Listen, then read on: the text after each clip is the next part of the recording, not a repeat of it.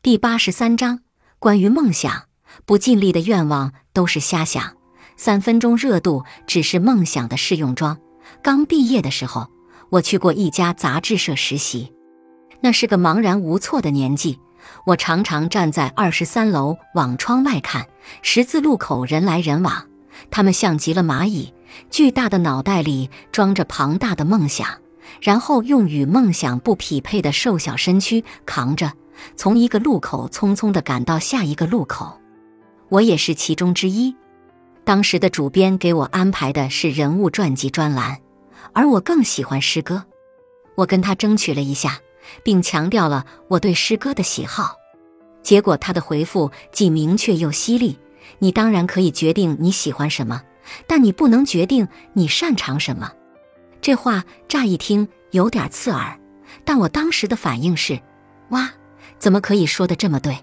后来我在人物传记专栏做的不错，没少被他表扬。再后来我离职了，告别之际，他送了我一套诗集，是他多年的珍藏。他说他跟我一样，也特别喜欢诗歌，但他知道自己暂时不能以此来谋生。他说：“先做自己该做的，再去做自己想做的。”诗集的第一页有他的赠言。梦想之于生活，就像是一次又一次的望梅止渴。祝你最终能成为你此刻正在仰望的那颗星。每个人小时候都曾写过一篇名为《我的梦想》的作文，但随着年纪的增长，曾经那个色彩斑斓的愿望逐渐被现实涂改的乱七八糟。初入职场的小菜鸟被九九六磨光了热情。组建家庭的新手夫妇也被鸡毛蒜皮耗光了浪漫。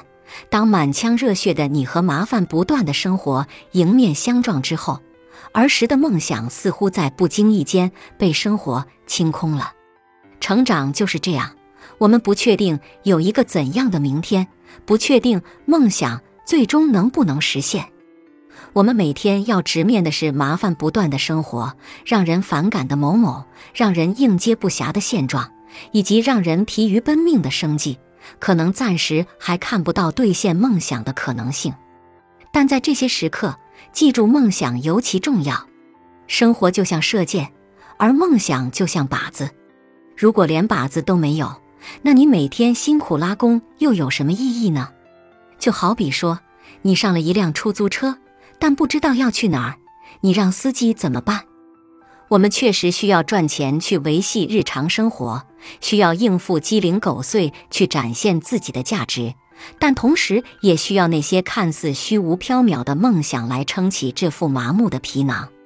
梦想就像是从未来投射过来的亮光，让我们更清醒地明白，在人山人海之外，还有星辰大海。飞天的不只是酒桌上的茅台，还有儿时的向往。如果你足够幸运。该做的事情就是你喜欢做的事情，那你一定要竭尽所能把它做出彩来。如果你不够走运，该做的和喜欢做的是两件事情，那你就要先做你该做的，再去做你喜欢做的。如果梦想暂时养活不了你，那你就想方设法去养活梦想。它为你照亮了生活，你总得为它付点电费吧。